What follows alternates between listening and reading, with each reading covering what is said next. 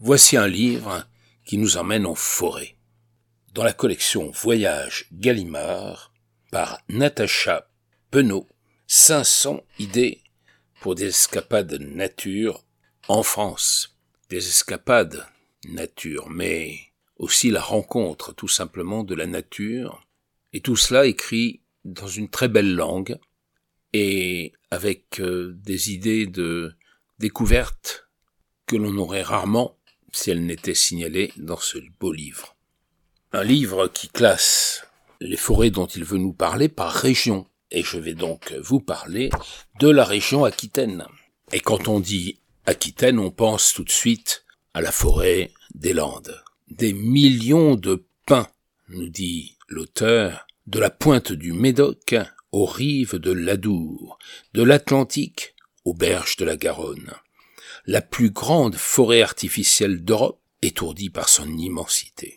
Oubliez l'autoroute, empruntez les départementales et suivez les chemins pour débusquer les trésors de la forêt landaise. Derrière l'apparente uniformité de cette forêt verticale jusqu'à l'obsession, se cache un univers bien plus divers qu'on ne l'imagine.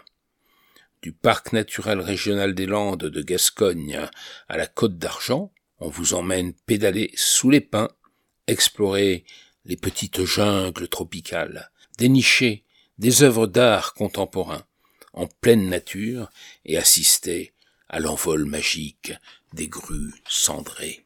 Le livre nous instruit sur l'histoire et sur le contexte de chaque forêt, de chaque type de forêt. Drôle de nom pour une forêt, d'ailleurs, dit-elle, qui suggère un paysage dénué d'arbres, les Landes.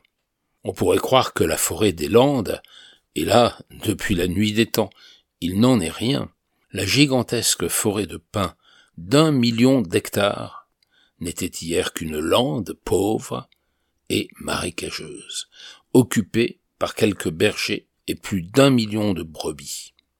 Au marais insalubre, porteur de fièvre, du paludisme, s'ajoutait un autre fléau, l'avancée des dunes du littoral dans les terres. Au gré des rafales, le sable pouvait gagner jusqu'à quarante mètres par an, engloutissant villages et cultures. À la fin du XVIIIe siècle, la plantation d'oyats et de pins pour stopper les dunes donne le coup d'envoi du boisement des Landes. En 1857, Napoléon III oblige les communes d'Aquitaine à assécher les marais et à planter des arbres.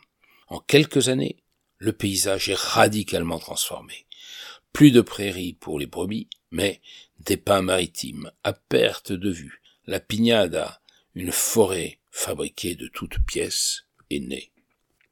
Et les explications continuent, mais on vous donne ensuite des idées de visites bien précises. Par exemple, vous allez voir que nous sommes toujours dans une ambiance de slow tourisme, de découverte, de voyage en train, de parcours à vélo. La vie, quoi. L'écomusée de Marquez, nous propose l'auteur. Incontournable pour comprendre et toucher l'âme de la forêt landaise. De la gare de Sabre, après un trajet de dix minutes, le petit train centenaire des résignés vous fait faire un bond au XIXe siècle, dans un bucolique hameau de la Grande Lande, isolé au beau milieu de la forêt, ce quartier, où Aérial, reconstitué, fait revivre la société agro-pastorale des bergers sur échasse, disparue lorsque la lande fit place à la forêt. Maison traditionnelle, ferme, moulin, four à pain, bergerie, brebis de la lande, jeux gascons, gourmandise et savoir-faire d'autrefois, comme le gémage. Une exposition retrace l'histoire du boisement des Landes et ses conséquences sur la population locale, jeux et ateliers pour les enfants. Idée d'activité. Pagayer à l'ombre des arbres de la Leyre. On se prendrait presque pour un explorateur en se laissant doucement glisser en canoë sur les eaux couleur rouille de ce petit Amazone qui serpente dans un tunnel végétal d'aulnes et de chênes. La Leyre est un petit fleuve tranquille et sauvage qui s'écoule lentement du sud du parc naturel jusqu'au bassin d'Arcachon. 100 kilomètres de méandres, au fil desquels on peut complètement se déconnecter de la civilisation, et un final en apothéose sur le delta dans la fabuleuse volière à ciel ouvert du parc ornithologue du Teik. De très jolies promenades à la demi-journée ou à la journée et des parcours aventures sur deux jours. Bien sûr, tous ces textes sont illustrés de belles photos qui nous permettent de voyager déjà en esprit. Donc, je pourrais multiplier les lectures, bien sûr, mais je voudrais simplement vous dire quelles sont quelques-unes des forêts de la Nouvelle-Aquitaine que traite le livre. Les forêts du bassin d'Arcachon, d'abord. Des dunes, des vagues et des forêts à perte de vue.